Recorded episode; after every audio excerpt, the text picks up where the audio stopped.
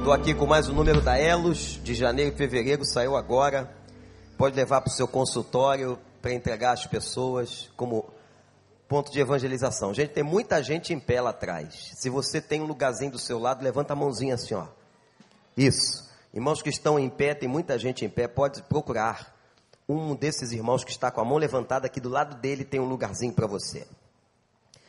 Nós estamos numa série bíblica Face a Face, uma série sobre oração.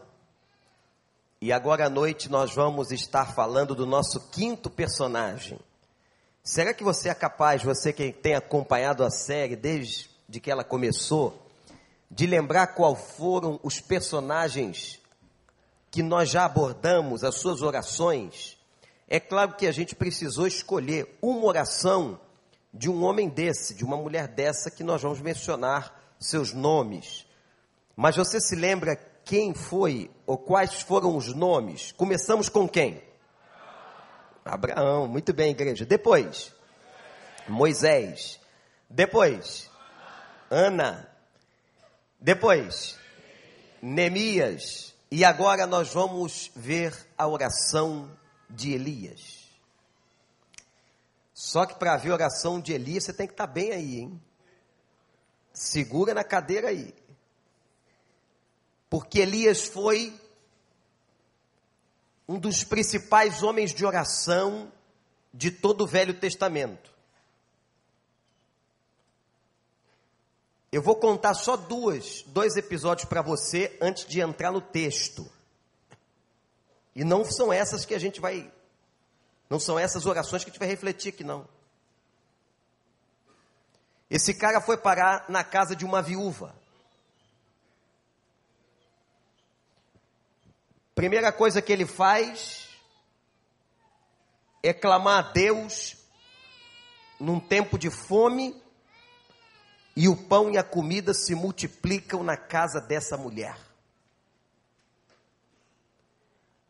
No meio do tempo em que Elias está na casa dessa viúva da cidade de Serepta, um pequeno povoado, o filho dessa mulher morre.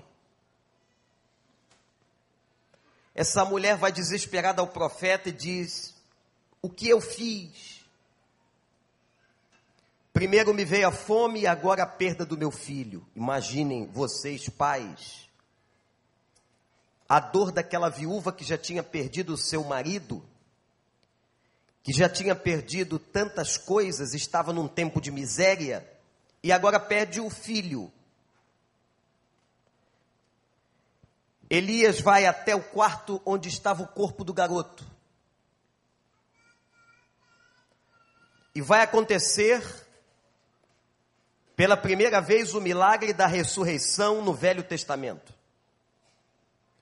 Você sabia que a primeira vez que houve uma ressurreição no Velho Testamento aconteceu depois de uma oração de Elias? Então, só na casa dessa mulher, Elias fez com que a graça de Deus trouxesse-lhe o pão e ressuscitasse o seu filho. Esse é um episódio de oração na vida de Elias. Um outro episódio se deu quando houve um tempo de seca. Vocês sabem a importância da água. A preocupação das autoridades brasileiras por causa do baixo nível dos nossos reservatórios, que graças a Deus voltaram ao normal no início desse ano. Mas imagina uma nação ficar dois anos sem ver chuva e secou. Aí Elias vai orar. Esse cara era abusado. Ele orava para as coisas mais impossíveis aos olhos humanos. E diz o texto que ele estava de joelhos e ele diz ao servo assim: vai lá fora e olha para o céu. O servo foi, olhou para o céu, não viu nada, voltou. Quando ele volta, Elias continua de joelhos. Você viu o quê? Não vi nada. Volta de novo, vai lá olhar. E diz a Bíblia que Elias disse isso sete vezes. Na sétima vez que o servo foi olhar o céu, enquanto Elias estava de joelhos, o servo avistou uma pequena nuvem e voltou ao profeta e disse: Há uma pequena nuvem que está no céu. Elias então diz o seguinte: Vai dizer ao rei que vai chover. Daqui a pouco, diz a Bíblia, o céu ficou totalmente tomado de nuvens carregadas e chove depois de muito tempo de seca. Louvado seja o nome do Senhor. Aí, quando o Novo Testamento, um homem chamado Tiago, apóstolo, ele relembrando a vida de Elias, falando de oração, ele diz assim: Elias era um homem sujeito às mesmas paixões que nós. Isto é, Elias não era melhor nem pior do que você diante de Deus simplesmente é um homem fiel e um homem de oração. Elias era um homem sujeito às mesmas paixões do que nós. Quando Tiago está afirmando isso, ele está dizendo o seguinte: assim como Elias orou, e a chuva desceu do céu, assim como Elias orou, e o pão veio à casa da viúva, o sustento, Assim como Elias orou e o filho da viúva foi ressuscitado, creia você no poder da oração. Mas sem dúvidas, a mais espetacular oração de Elias foi mediante os 450 profetas de Baal. E é sobre essa que nós vamos refletir. 1 Reis capítulo 18, versículo de número 20. Percebeu como é que é difícil para o pastor escolher? Qual a oração que eu vou escolher, Tiago? Podíamos aqui refletir sobre a oração na casa da viúva de Serepta, a oração perante a situação de seca e o rei Acabe, mas vamos aqui para 1 Reis 18, versículo 20.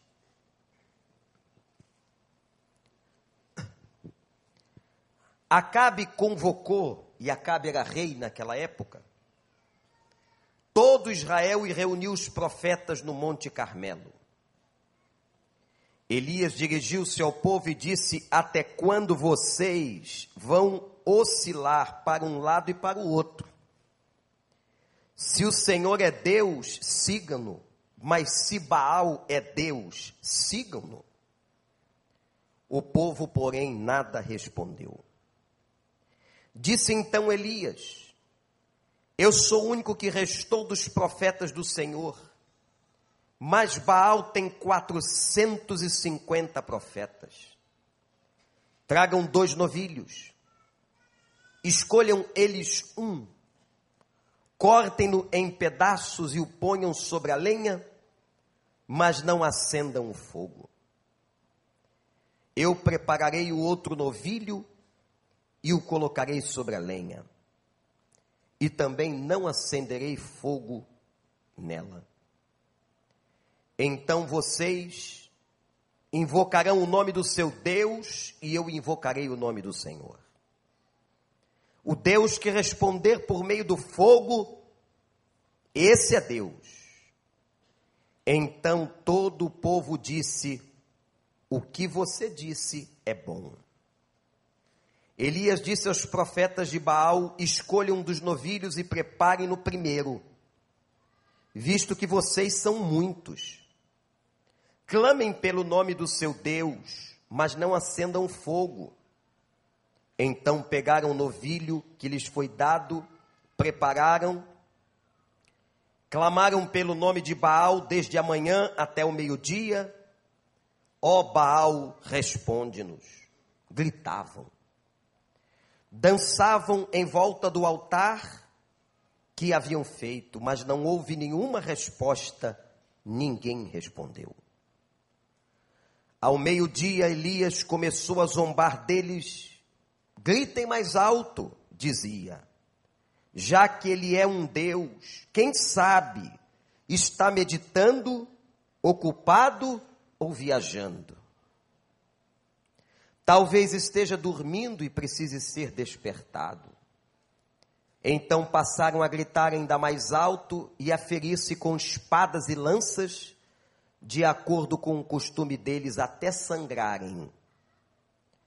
Passou o meio-dia e eles continuaram profetizando em transe até a hora do sacrifício da tarde, mas não houve resposta alguma, ninguém respondeu, ninguém deu atenção às orações. Então Elias disse a todo o povo: aproximem-se de mim. O povo aproximou-se e Elias reparou o altar do Senhor que estava em ruínas. Depois apanhou doze pedras, uma para cada tribo dos descendentes de Jacó, a quem a palavra do Senhor tinha sido dirigida, dizendo-lhes: Seu nome será Israel. Com as pedras construiu um altar em honra ao nome do Senhor cavou ao redor do altar uma valeta na qual poderiam ser semeadas duas medidas de sementes.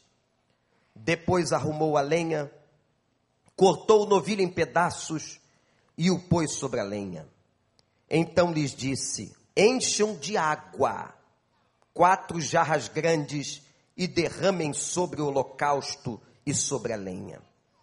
Façam-no novamente, disse eles.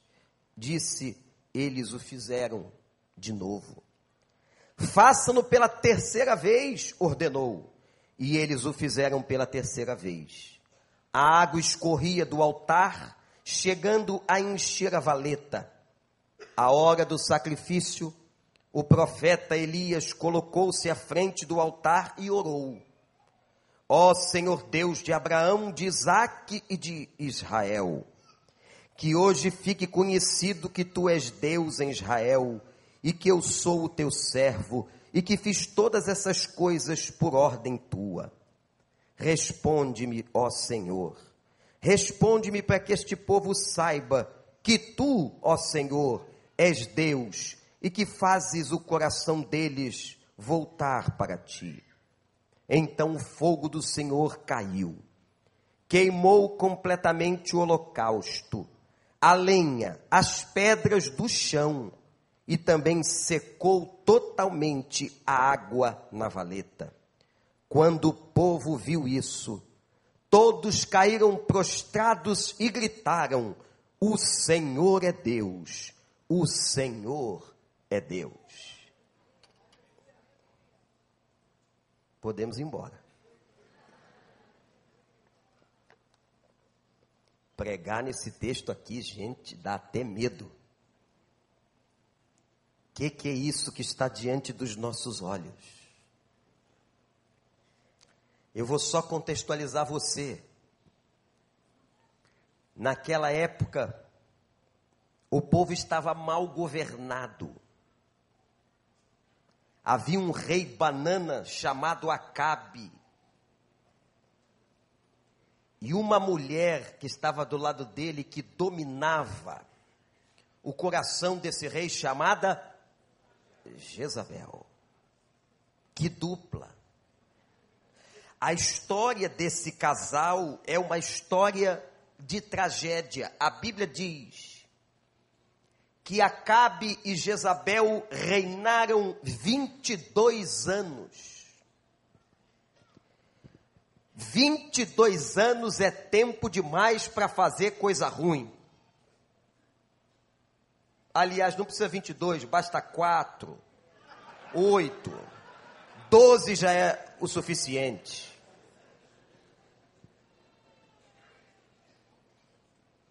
Qual foi o maior pecado que cometeram?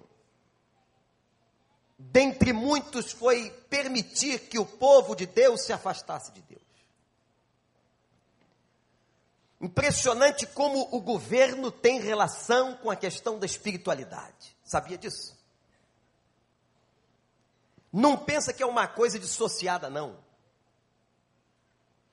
Tem governos e governantes que podem aproximar o povo de Deus ou podem afastar o povo de Deus ainda mais. Como o governo desse estado afastou o povo ainda mais de Deus, quando ele, governo e alguns governantes consultavam o cacique cobra coral.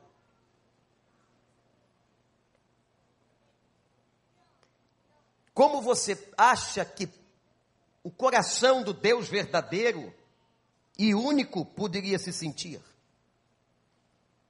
Diante de tanto paganismo, diante de tanta magia, diante de tanta idolatria.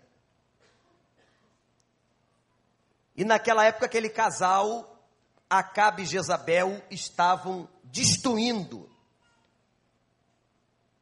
a vida do povo de Deus. Mas Acabe teve berço. Ele foi filho de Onri, e Onri foi um rei horroroso. A Bíblia diz que tanto pai quanto filho fizeram mal na história de Israel. É nesse contexto desse casal, de um povo pagão, de um povo idólatra, de um povo longe de Deus, que vai aparecer o profeta Elias da cidade ou do povoado de Tisbé. Um povoado pequeno. E Deus, para confundir os homens, muitas vezes levanta pessoas dos lugares mais insignificantes. Tisbé praticamente não aparecia na geografia ou no mapa daquela época. E foi de lá que veio Elias. E foi de lá que apareceu esse homem com tanto poder espiritual. E você vai perguntar, pastor, por que, que Elias tinha tanto poder espiritual? Por causa da sua comunhão. Elias foi um homem que viveu face a face com Deus. Isto é, Elias tinha uma vida de oração, de consagração, de entrega, e todo mundo que tem uma vida de oração, de consagração e de entrega, o Senhor se manifesta sobre a vida e sobre a casa dele. Você quer um 2016 abençoado? Ore. Você quer bênção sobre o seu casamento? Ore. Você quer bênção sobre a vida dos seus filhos? Ore. Você quer bênção na sua vida profissional? Ore. Você quer bênção na sua saúde? Ore. Você quer que o Senhor se manifeste? Ore. Esteja face a face na presença do Altíssimo. Naquela hora, Elias então vai fazer um desafio. Conselho você não fazer isso não ele chama Acabe e diz assim: Você instituiu 450 profetas de Baal. A palavra Baal no hebraico significa dono. Baal era o novo dono do coração de Israel. Muita idolatria. Chama os teus profetas. Nós vamos fazer o seguinte: nós vamos molhar, nós vamos colocar aqui dois cordeiros em holocausto. O primeiro você vai colocar sobre a lenha, vocês não vão botar fogo, vão colocar sobre a lenha seca. E vocês vão pedir a Baal que mande fogo para queimar o holocausto. Ele não é Deus? Ele não é o Deus de vocês? Não é o Deus a quem vocês servem? Porque Elias tinha feito um desafio e triste foi a resposta do povo. Sabem qual foi a resposta do povo? O silêncio. Quando Elias, o profeta de Deus, disse assim: Escolham a quem vocês vão servir. Se vocês vão servir ao Deus verdadeiro, ao Deus de Israel, de Abraão, Isaac e Jacó, ou se vocês querem servir a esse Baal construído pelas mãos humanas, e a Bíblia diz que o povo não respondeu uma palavra. Olha que povo omisso, idólatra e distante do Senhor. Então agora vocês podem começar a clamar. Eles montaram, o povo disse: é boa essa. O povo adora espetáculo, não é?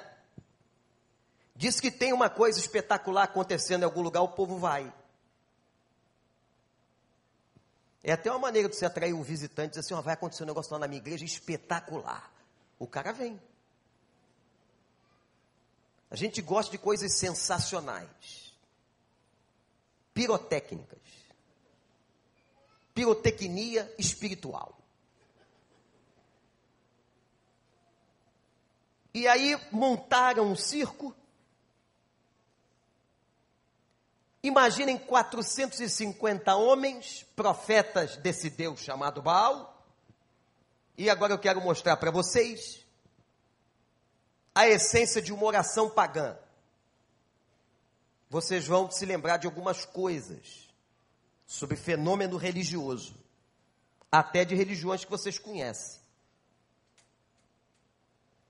E eles começam então a clamar a Baal, Vejam que a oração é feita em nome de Baal. E os historiadores mostram que nessa época o culto a Baal havia virado um bacanal. Porque Baal passou a ser o dono e o deus da fertilidade, era o deus da produção agrícola, eles acreditavam nisso. Irmãos, o homem é muito criativo, o ser humano está sempre construindo deuses com as suas mãos, com as suas invenções. Eu me lembro que quando estive na Índia, a Índia tem catalogado 330 milhões de deuses, é isso que você está ouvindo. Na cultura indiana, baseada na filosofia hindu, o hinduísmo não é uma religião, é uma filosofia. E na filosofia hindu é permitido a manifestação de qualquer Deus. E a Índia construiu 330 milhões de deuses diferentes. Eu fui ao templo do Deus macaco.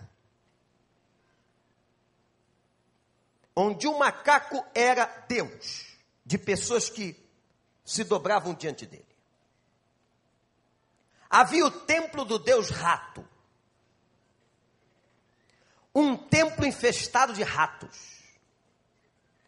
E sabe como havia a santificação dos fiéis? Deitavam-se no chão para que os ratos passassem sobre seu corpo.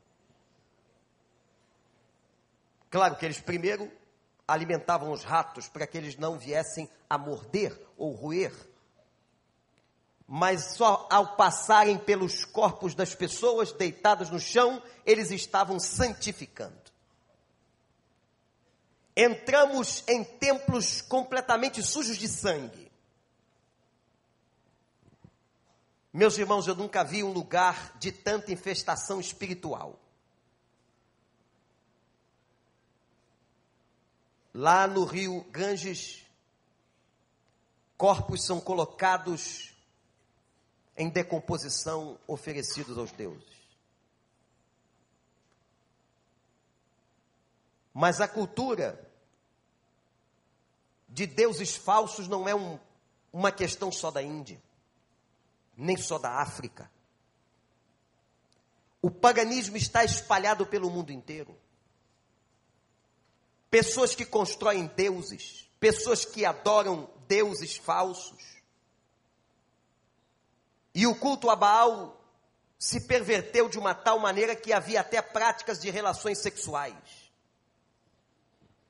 e sacrifícios de crianças. Está espantado? Mas isso não é coisa somente dos tempos de Elias. Se você entrar no Google e colocar a estatística do FBI, a Polícia Federal Americana, Veja no Google o número de crianças desaparecidas nos Estados Unidos. E centenas e milhares delas desaparecem no dia de Halloween.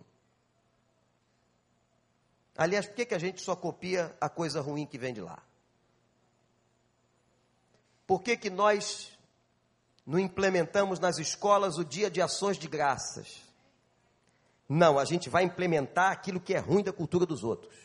O dia das bruxas. Bruxa a gente já tem bastante. Não precisava importar. Tem bruxa, tem caldeirão, tem tudo isso aqui. Estava fazendo conferência numa igreja do oeste, na cidade de São Francisco, um dos principais pontos de esoterismo e misticismo nos Estados Unidos.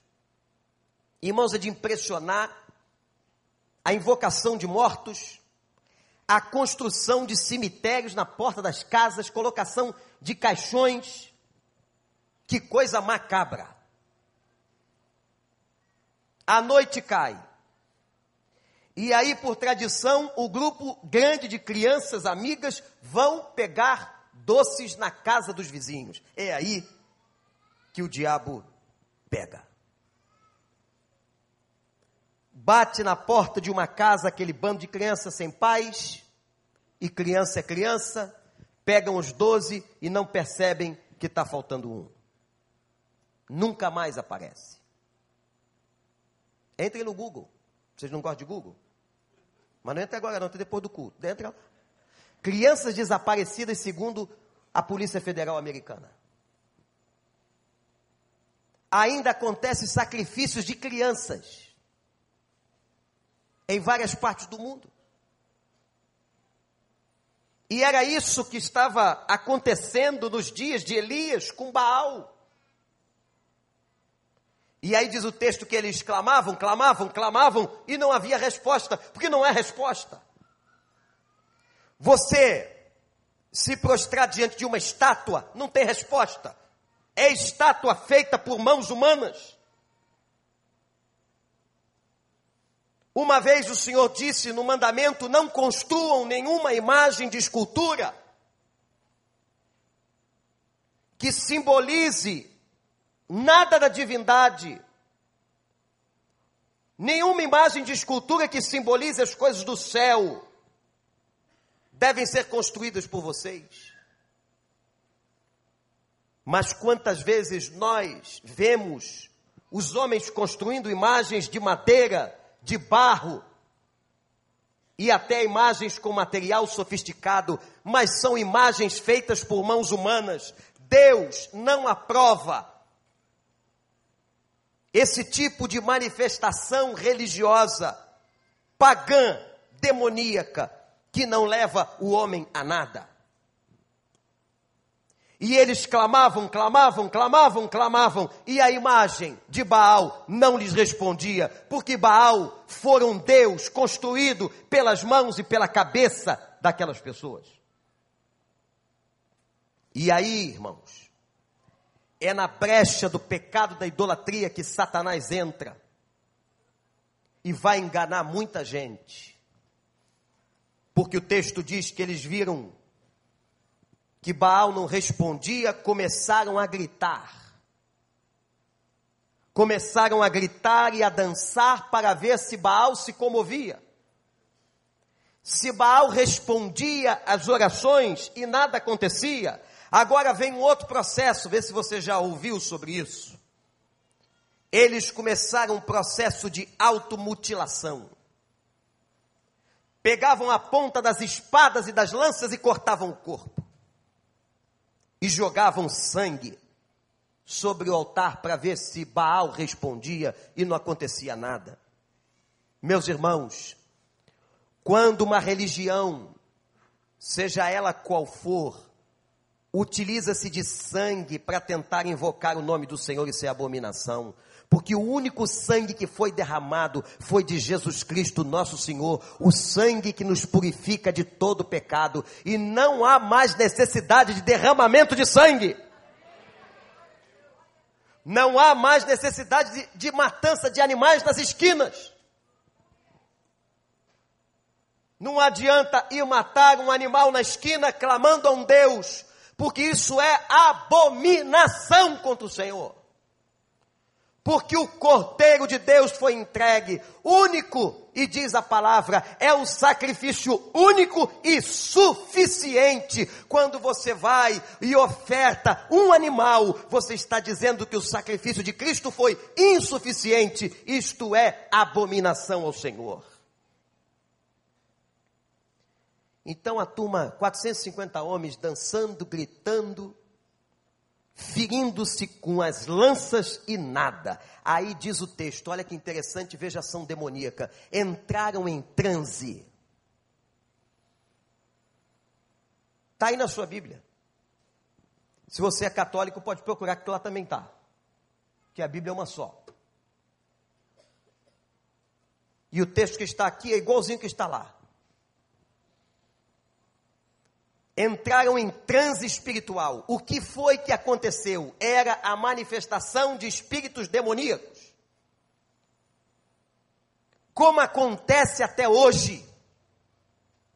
E sabe o que impressiona as pessoas? Os espíritos malignos que se manifestam no corpo de outros dizem coisas que você não sabe como ele descobriu.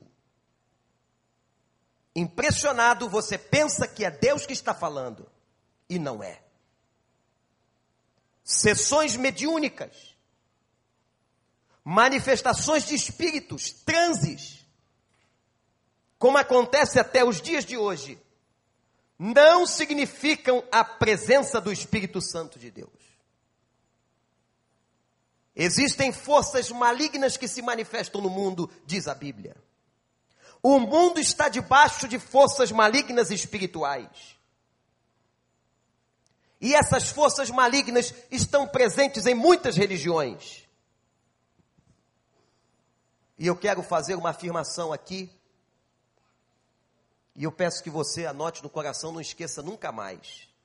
Toda oração toda oração que tira o indivíduo do seu equilíbrio racional e emocional não agrada a Deus.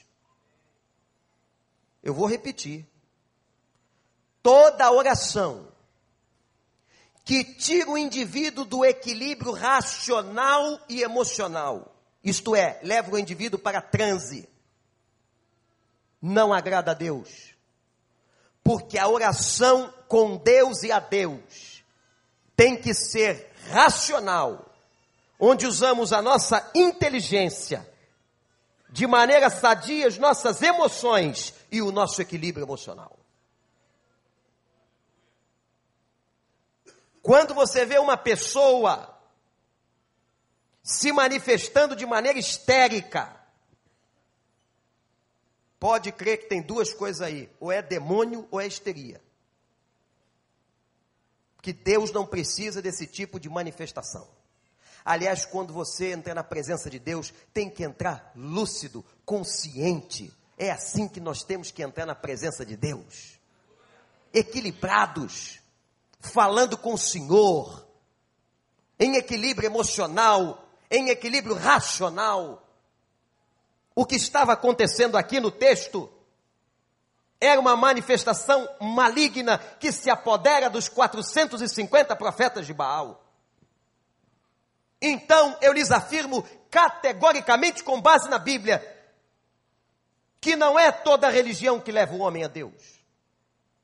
Como você já ouviu desde criança. A toda religião leva o homem a Deus. Mentira. Tem religião que leva o homem ao inferno todos os caminhos, todas as forças levam a Deus. Mentira. Tem gente que quer se proteger, é gente medrosa, gente que aprendeu errado, que não teve ensinamento doutrinário e é cheia de medo, então se protege de todo jeito. Ela deve ter ido à missa hoje de manhã, está aqui hoje à noite. Vai no centro segunda-feira, na sessão espírita na sexta, faz mandiga dentro de casa, deixa no Salmo 91, bota uma espada de São Jorge atrás da porta. Quem é que faz isso aqui? Levante sua mão. Não, não levanta não que eu não quero te ver.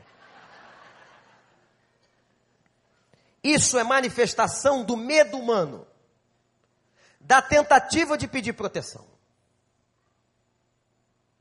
da tentativa de se sentir protegido, mas eu quero dizer a você que a Bíblia diz o seguinte: há um só mediador entre Deus e os homens, Jesus Cristo.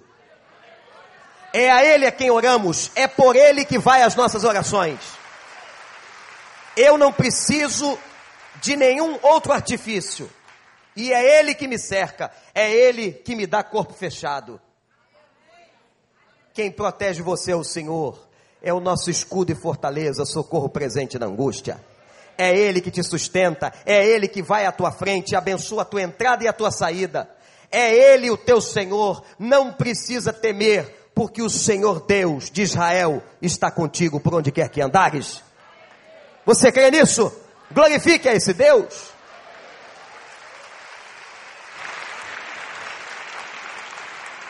Não precisa ter medo. E agora, então, primeiro domingo, primeira semana, é semana de mandinga.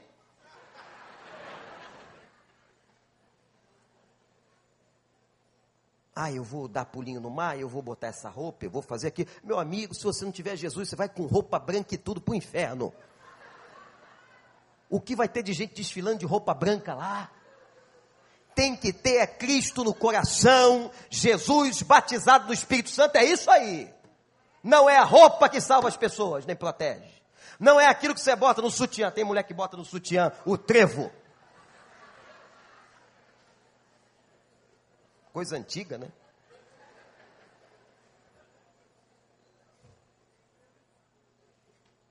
E guarda e faz uma série de mandingas e vai e volta, e vai aqui e vai ali. Não, é o Senhor. Elias, quando viu aquela manifestação toda, disse assim: Hã, agora vocês vão pegar o meu cordeiro, que agora eu vou fazer o seguinte: olha o que ele faz ele pede para fazer uma valeta, um córrego em torno do sacrifício. E manda molhar a lenha e molhar o cordeiro. Fogo pe pegando em palha seca é mais fácil. Agora, fogo pegando em madeira molhada, fogo pegando em sacrifício molhado. Olha como esse Elias é abusado. Ele manda molhar tudo. Mas qual é a primeira coisa que ele faz? Atenção. Irmãos, olhem para mim. Qual é a primeira coisa que faz Elias? Não. Ele restaura o altar do Senhor. O altar do Senhor, diz o texto, estava destruído. O altar que eles sacrificavam a Deus estava destruído. Sinal de que haviam abandonado o Senhor, abandonado o amor a Deus, as ordenanças. Elias, então, primeira coisa que ele faz é restaurar o altar do Senhor. Meu irmão, minha irmã, restaure o altar do Senhor na tua casa restaure o altar do Senhor na sua vida. Talvez tenha gente aqui que o altar do Senhor está quebrado, parou de orar há muito tempo. Está só repetindo orações, repetindo frases. Há quanto tempo você não entra em espírito para orar? A Bíblia diz: orai em espírito, Oração não é apenas o balbuciar dos lábios e nem o repetir palavras feitas. Oração é entrar na presença de Deus em espírito e em verdade. Mas tem muita gente com o altar quebrado, com o altar destruído. Restaure na sua vida e na sua família o altar do Senhor. Porque o altar destruído era símbolo do abandono à oração, ao sacrifício, à oferta. Depois que ele restaura o altar, ele faz um altar novo com doze pedras, que simbolizavam as doze tribos de Israel. Elias está mostrando o seguinte: eu consagro de novo, Senhor, todo esse povo todo esse povo idólatra, todo esse povo que se desviou da tua presença, eu consagro todos eles e suplico por eles. Aí Elias vai orar. Depois de restaurar o altar, ele ora e interessante o que ele diz. É uma das poucas orações do Velho Testamento que é diferente. Porque eles oravam assim: Deus de Abraão, Isaac e Jacó. Abraão, Isaac e Jacó. Elias orou. Abraão, Isaac, Israel. Por quê? Quantas vezes a gente lê e não entende? Que nós estamos lendo uma preciosidade. Porque Deus trocou o nome de Jacó. De trapaceiro, de um homem mau, de coração perverso, Deus o converte, o leva ao Val de Jaboque, e ali, depois de lutar com o um anjo, Deus troca o nome de Jacó e diz: Teu nome a partir de hoje será Israel. Viram o que Elias está fazendo? Está trazendo à memória daquele povo, aquela gente toda em frente do sacrifício, do espetáculo. Aquela gente toda ouvindo, sendo lembrada que só há um Deus, o Deus de Abraão, Isaac e Israel, o Deus da transformação, o Deus que muda. Você sabe com quem você está falando quando ora? Essa pergunta também encontramos e fizemos diante da oração de Neemias. Você sabe a quem você ora? Irmãos, nós não oramos a Baal, não oramos a um demiurgo, a um Deus pequeno, não oramos a uma escultura, nós oramos ao Deus de Abraão, Isaac e Israel, Pai de nosso Senhor Jesus Cristo. Ao Deus de todo poder, Yahvé Elohim. O Senhor é Jeová Rafá. É esse Deus a quem nós nos curvamos. Esse é o nome do Deus que nós cremos. O Pai do nosso Senhor e Salvador Jesus Cristo. E agora, Elias vai pedir a Deus: manifesta o teu poder, sem frenesi, sem histeria, sem fricote ele faz a oração, pede o poder de Deus. Senhor, manifesta o teu poder. Presta atenção agora, porque é o ápice desse momento histórico. E ele pede: Senhor, manda fogo do céu e queima, Senhor, esse holocausto na presença de todo o povo. E naquele exato momento, irmãos, caiu fogo do céu e consumiu o holocausto, consumiu aquele animal e lambeu toda aquela fogueira. Inclusive, já viu isso? O fogo lambeu a água. Só o Senhor é Deus.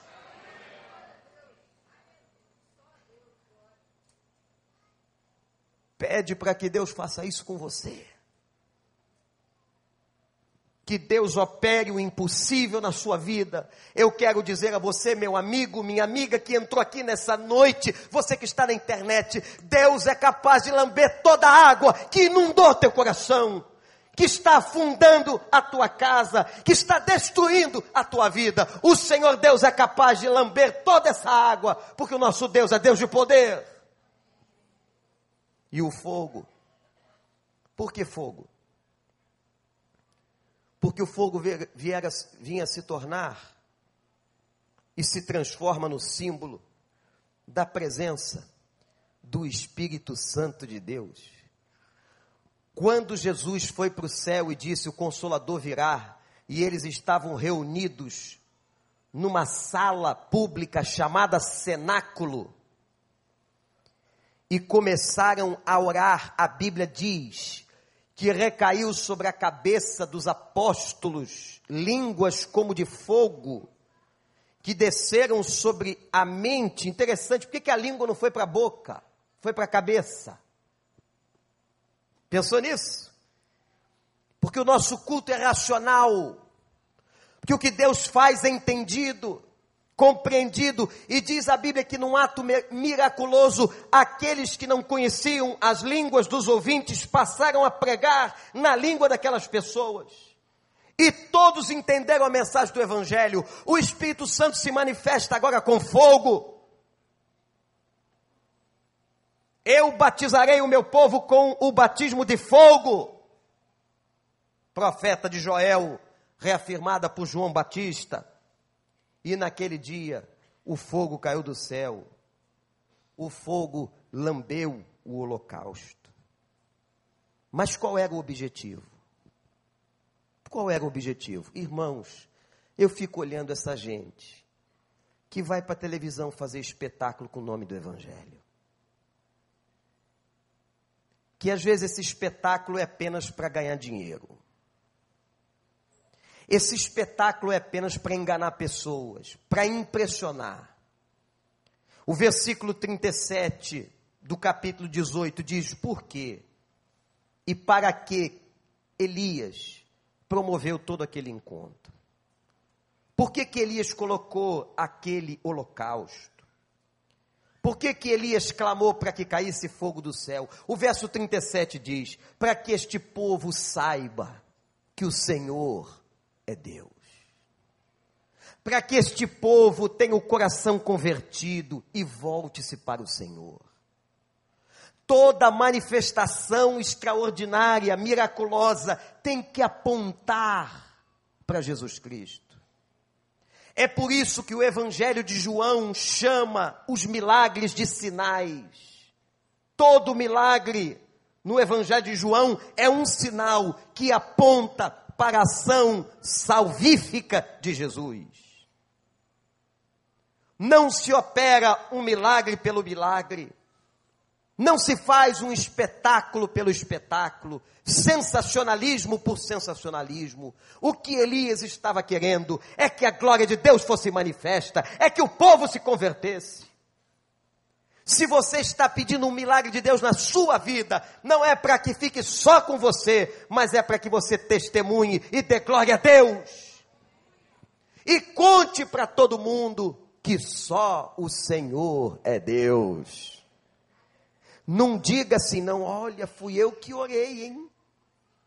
Fui eu que orei com poder e o morto ressuscitou. Fui eu que orei e o moribundo se levantou na cama de hospital. Fui eu que orei e abriu a porta do emprego. Não, nós não temos poder, nós somos apenas suplicante. Quem faz, quem age, quem modifica, quem transforma, quem cura, quem invade é o poder do Senhor, igreja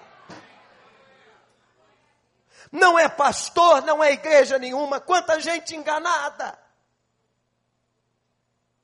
Quanta gente correndo atrás de manifestações e milagres. Ah, ali, agora na esquina, tem um pastor que opera maravilhas. Nenhum pastor opera maravilhas. Nós somos apenas instrumentos da graça.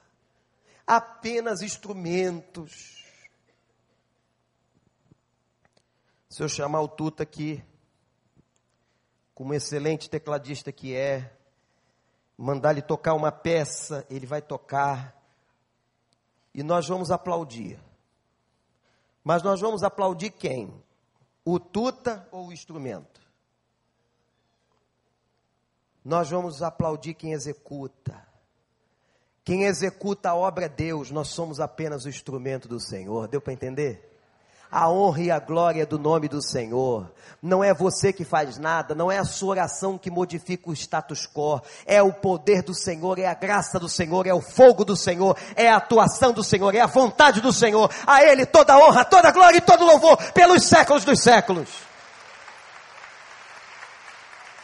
Não vai atrás de pastor, não. Não vai atrás de igreja, não. Vai atrás do Senhor, face a face com o Senhor, na presença do Senhor, e Ele ouvirá a tua oração. E tudo que ele fizer na sua vida, glorifique o nome de Deus. Senhor, eu estou te clamando apenas para que esse povo cego veja a tua glória.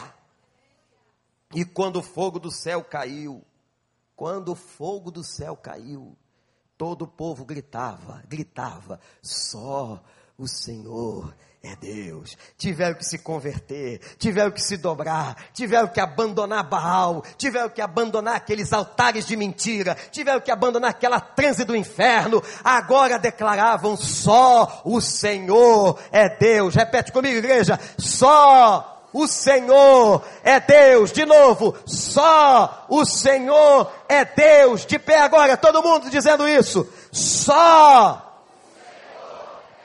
Agora bem forte toda a congregação dizendo: Mais forte Israel, só. Aleluia! Que caia fogo do céu.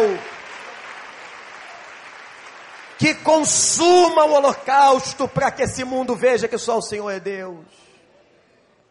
Que o Senhor opere na tua casa para que o mundo veja que só o Senhor é Deus que seu casamento seja restaurado para que as pessoas vejam que só o Senhor é Deus.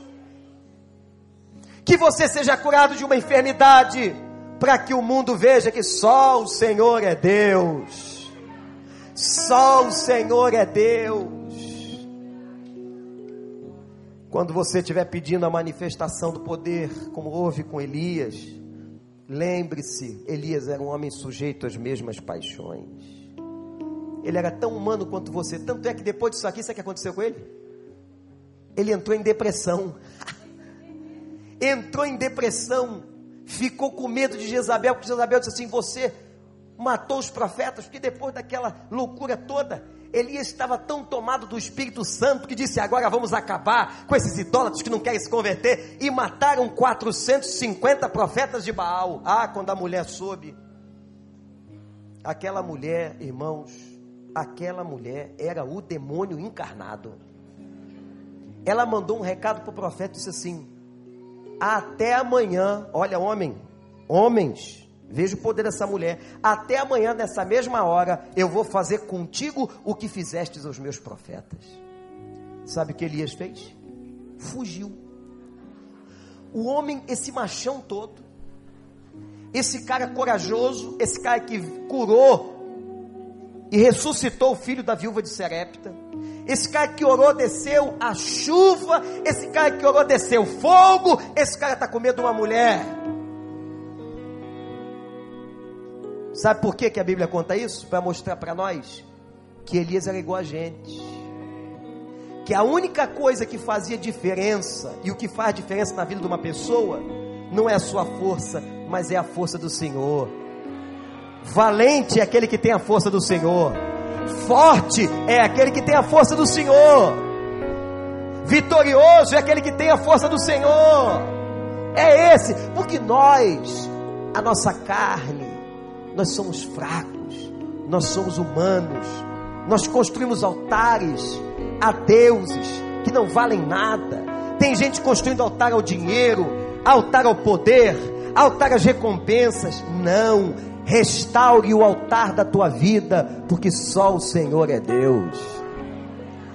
Só a Ele adorarás, diz o Senhor, e só a Ele prestarás culto, só a Ele você se dobra. Quando Nabucodonosor mandou que os homens se dobrassem, eles disseram: Não, o Senhor pode fazer o que quiser com a gente. Quer botar na fornalha? Bota, aquece. Quer jogar na boca do leão? Joga. Mas nós só adoraremos ao Senhor, Deus de Israel. Esse é o nosso Deus, Pai de Abraão, Isaac e Israel, Pai de Jesus. Pede isso na sua vida, Senhor. Olha comigo agora, Senhor. Tu sabes do que eu preciso. Eu preciso também de milagres na tua, da tua graça na minha vida da tua ação, do fogo do Espírito. Ó oh Deus, mas quando isso acontecer na minha vida, na minha casa, quando o avivamento chegar, não é para a glória dos homens, não é para que ninguém se ensoberbeça, não é para que ninguém pense que é a sua força que fez isso, mas que todo povo, que toda nação se curve dizendo só o Senhor é Deus. Que as pessoas se convertam, que as famílias se convertam, que só o Senhor é o nosso protetor. Só o Senhor. Só o Senhor. De olhos fechados. Talvez você entrou aqui hoje pela primeira, segunda, terceira vez, mas nunca disse: Eu admito que só o Senhor é Deus. A Bíblia diz que nós temos que confessar diante de Deus e diante dos homens. É a tua oportunidade e eu quero dar essa oportunidade aqui. Se você quer declarar isso, eu reconheço que os deuses que eu construí não são de verdade. Eu reconheço que os altares que eu ergui não são altares do Senhor, mas eu confesso, entrego a minha casa, a minha vida ao único e verdadeiro Senhor. Eu declaro que só o Senhor é Deus. Quem quer fazer isso, levante a sua mão em nome de Jesus.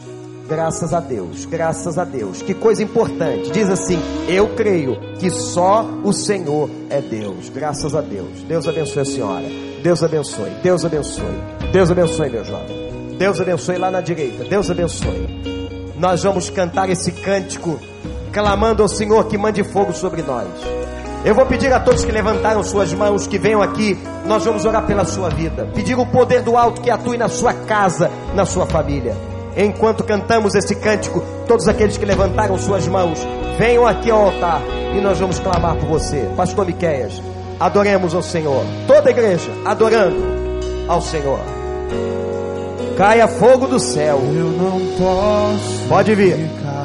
Todos que levantaram suas mãos. Você que reconhece que só o Senhor é Deus. Graças a Deus. Pode vir, minha senhora. Pode chegar para cá. Pode chegar. Você que quer quebrar altares de mentira.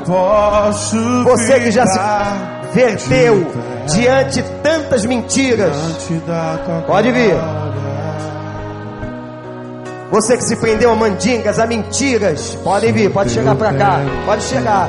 Mas diz agora: só o Senhor é Deus. Pode vir. Aleluia. Pode vir. Isso. Que noite importante. Que noite importante. Pode vir. Em nome do Senhor dos Exércitos. O Deus de Abraão, Isaac e Israel. Ó Deus.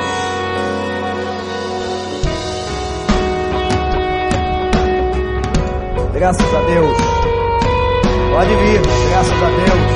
É isso, é um momento de libertação espiritual. Pode vir.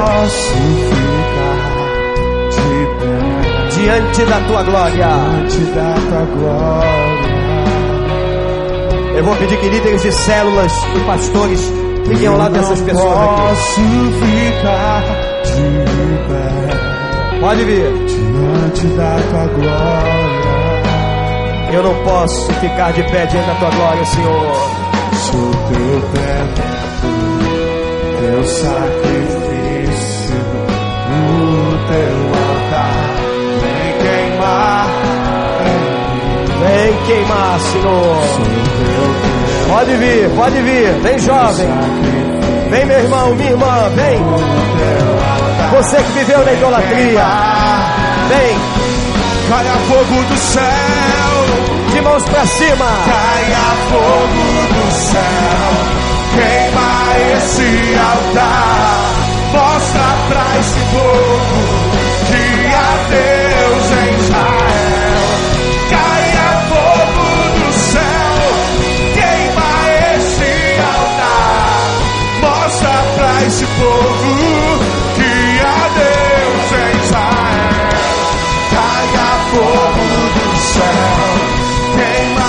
queima esse altar, mostra pra esse povo que há Deus em Israel. Caia fogo do céu, queima esse altar, mostra pra esse povo que há Deus em Israel. Nós vamos dizer isso de novo. Lá do início desse cântico, eu quero dizer pra você: não se prenda aí não. Por muitos anos, cadeias da idolatria prenderam a sua casa. Uma vez prenderam a minha casa. A minha mãe tinha todo tipo de mandinga. Eu clamava a Deus para que a libertasse. Era a foto do Papa na porta. era Cosme Damião na geladeira, era São Jorge em cima da casa. Meu pai acreditava que São Jorge tinha dado a casa para gente. Mas um dia, depois de muitos anos de clamor, eles entenderam que só havia um Deus em Israel. Se converteram, foram batizados e hoje estão na presença de Deus. E um dia ela me chamou e disse: Filho, leva tudo isso aqui e joga fora, porque eu agora sei que só há Deus em Israel. É isso que Deus vai fazer. Enquanto você estiver amarrado na idolatria, Deus não pode agir na sua vida. Se liberte, se liberte, quebre esses altares e reconstrua os altares do Senhor na tua história e na tua existência. Vamos cantar de novo. Eu sei, o Espírito está me dizendo que tem gente para vir ainda. Pode sair do teu lugar. Sai agora, em nome de Jesus, e vem dizendo com esse gesto: Eu reconheço que há Deus, um Deus em Israel. Eu não posso ficar de pé diante da tua glória. Ninguém fica de pé, ninguém. Eu não posso graças a Deus, graças a Deus. Aleluia. Diante da tua glória. Oh, glória, aleluia. Sou teu templo. Diz para ele, sou teu templo. Teu sacrifício. Teu altar. Teu altar. Agora é aqui. Eu sou teu templo. Teu sacrifício. O teu altar. Vem queimar. Então clame fogo do céu. Caia fogo. Caia fogo do céu esse altar. Mostra pra esse povo que há Deus em Israel. Caia fogo do céu, queima esse altar. Mostra pra esse povo que há Deus. Caia fogo do céu, caia fogo do céu, queima esse altar.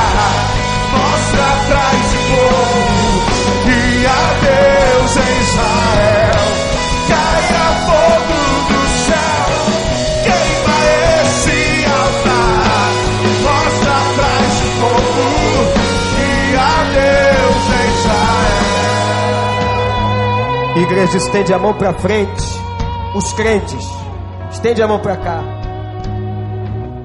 Senhor Deus,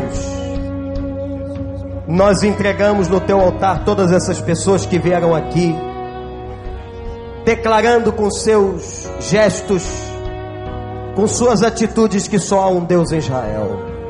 É o Senhor. O Pai de Abraão, Isaac e Israel, o Pai de nosso Senhor e Salvador Jesus Cristo, o Deus de Elias. Ó oh, meu Deus, Senhor, liberta essas pessoas de toda idolatria, de todo medo, que elas possam sair daqui na certeza que o Senhor agora faz um altar na vida delas, que o Senhor faz morada, batize-as com fogo do teu Espírito Santo, sela esses corações, Senhor, abençoa a vida delas, restaura o altar da casa delas, Senhor. Que o único altar que esteja em pé seja o altar ao Senhor. Adoração somente ao Senhor. Entrego a vida e a família de cada uma dessas pessoas nas tuas mãos. Em nome de Jesus. E todo o povo de Deus diz: